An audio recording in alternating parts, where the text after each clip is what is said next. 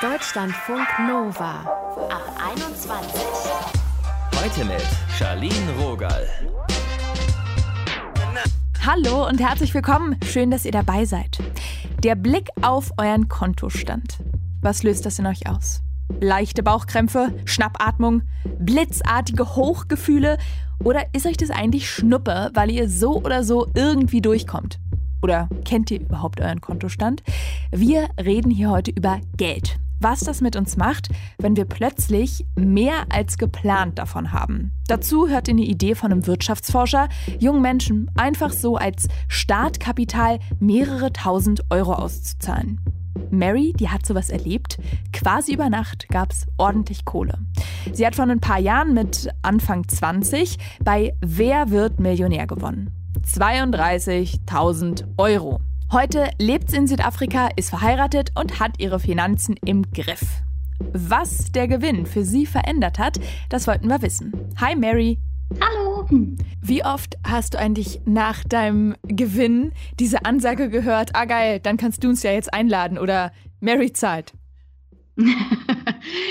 Schon oft, aber ich glaube, ähm, ja, also oft einfach auch als Scherz. Ja, ich, ich komme aus einer Kleinstadt in der Nähe von Düsseldorf ähm, und wir sind alle sehr familiär aufgewachsen. Man kennt sich untereinander und ja, also ich glaube, eigentlich haben sich wirklich alle für einen gefreut. Und klar kommen dann mal ein paar Witze, aber ich weiß noch ganz genau, nach, nachdem das Geld überwiesen wurde, an, ich glaube, an einem Freitag wurde die Sendung ausgestrahlt.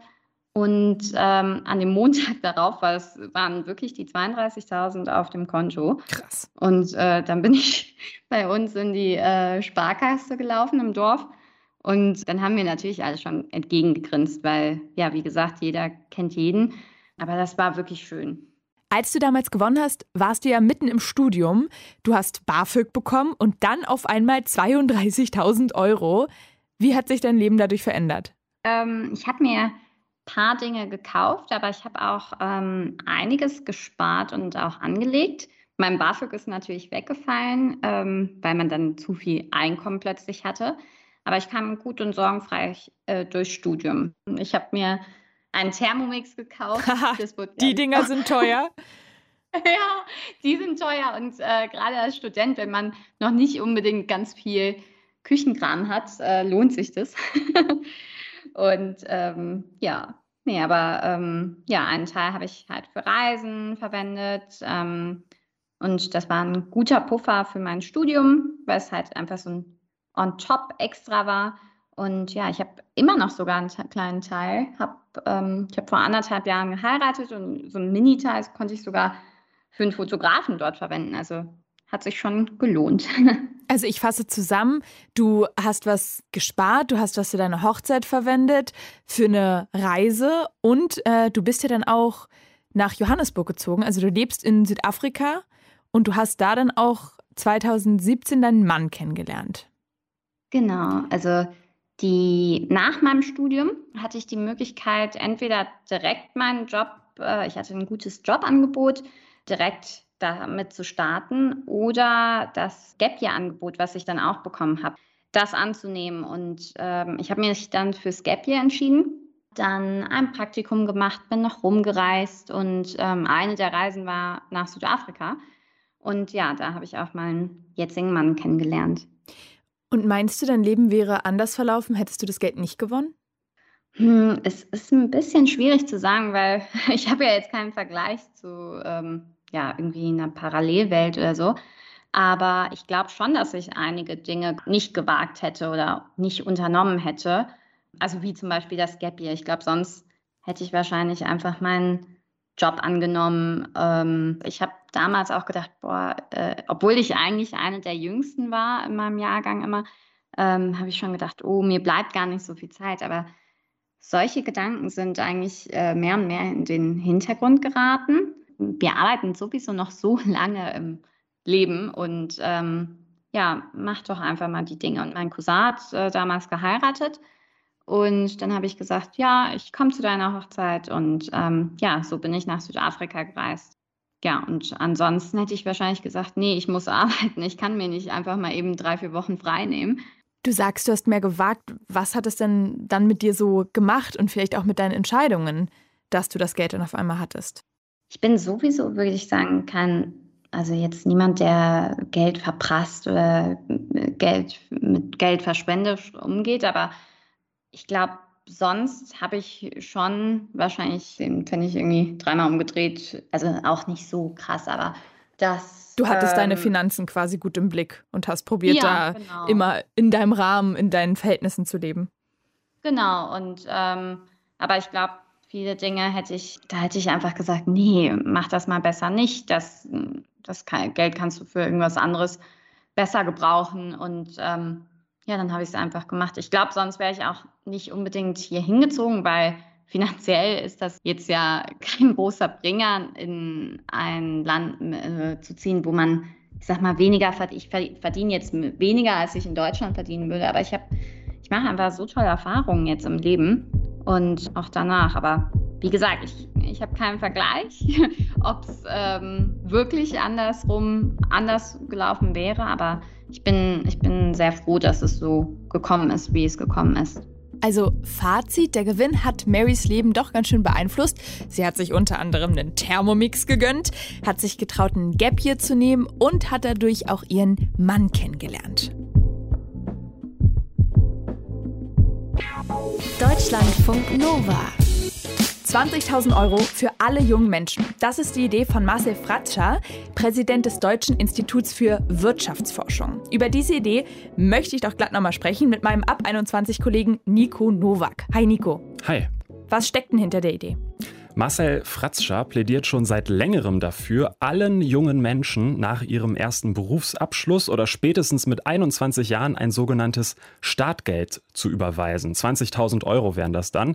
Denn die Schere zwischen Arm und Reich wird auch in Deutschland immer größer und zwar besonders bei den jungen Erwachsenen. Mhm. Die Idee zum Startgeld hatte der Ökonom schon vor ein paar Jahren. Jetzt aber, wo die Corona-Pandemie gerade junge Erwachsene auch finanziell besonders hart trifft, da hat er sie nochmal in den Raum geworfen, als Teil einer Strategie, um allen jungen Menschen bessere Zukunftsperspektiven und Chancen zu ermöglichen. Es gibt mir damit Autonomie, dass ich entscheide, okay, ich nehme vielleicht auch mal einen Beruf an, der jetzt nicht so gut bezahlt ist, aber der mir einfach mehr bedeutet. Es könnte genutzt werden, beispielsweise später zu sagen, ich brauche eine andere Qualifikation oder ich will was komplett anderes machen. Oder auch sich selbstständig zu machen, sagen, ich möchte mal ein Risiko eingehen, berufliches Risiko und brauche da so zumindest ein bisschen eine Sicherheit dahinter. Oder mir mal eine Auszeit nehmen, um Angehörige zu pflegen oder mich sozial zu engagieren. Das klingt ja erstmal nach einem ganz guten Ansatz. Vor allem, wenn man damit so ein bisschen Geld über hat, ein bisschen Sicherheit und dann eben auch mal andere Jobs oder Dinge ausprobieren kann, für die man sonst keine Zeit oder nicht so den Mut hätte. Das Spannendste vielleicht daran, wer soll das finanzieren? Ja, Fratscher nennt diese 20.000 Euro auch Lebenschancenerbe, quasi eine Erbschaft, von der alle profitieren sollen. Derzeit ist es nämlich so, dass in Deutschland zwar immer häufiger und immer größere Vermögen geerbt werden, aber somit auch die Abstände zwischen denen, die erben und denen, die nicht erben, noch größer werden. Fratscher möchte dafür mehr Ausgleich sorgen, indem er sein Startgeld für alle, wie er es nennt, mit einer reformierten Erbschaftssteuer finanzieren will. Im Augenblick ist es so, dass in Deutschland jedes Jahr drei bis 400 Milliarden Euro verschenkt und vererbt werden. Der Staat allerdings nur knapp sieben Milliarden Euro an Erbschaftssteuer einnimmt, weil es halt unheimlich viele Ausnahmen für, gerade für sehr große Erbschaften von mehr als 20 Millionen gibt. Und mein Vorschlag ist eine Flat Tax, also 10 Prozent Erbschaftssteuer auf alles, nach einem großzügigen Freibetrag natürlich.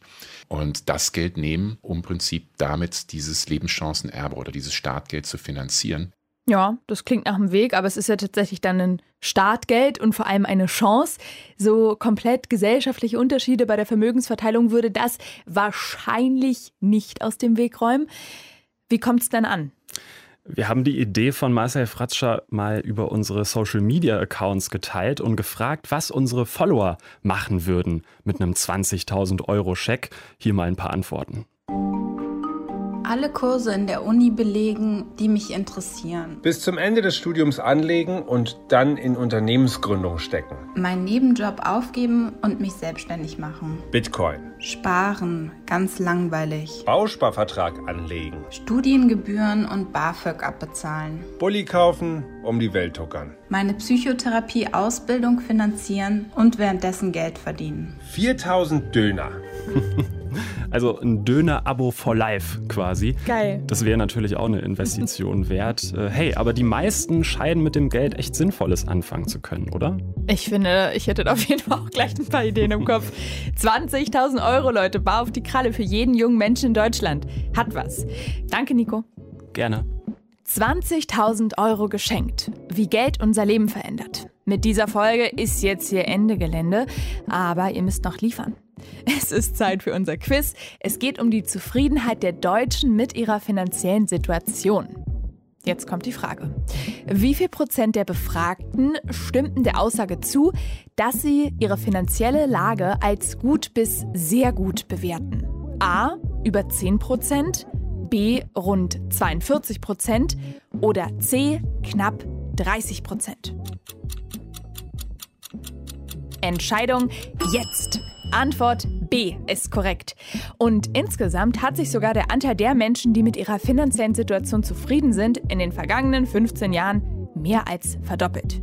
Ja, Sicherel läuft bei denen. Ich wünsche euch auch, dass ihr dazugehört. Mein Name ist Charlene Rogal. Tschüss und bis bald, Rian. Deutschlandfunk Nova. Ab 21. 21. Die Podcasts jederzeit auch auf deutschlandfunknova.de.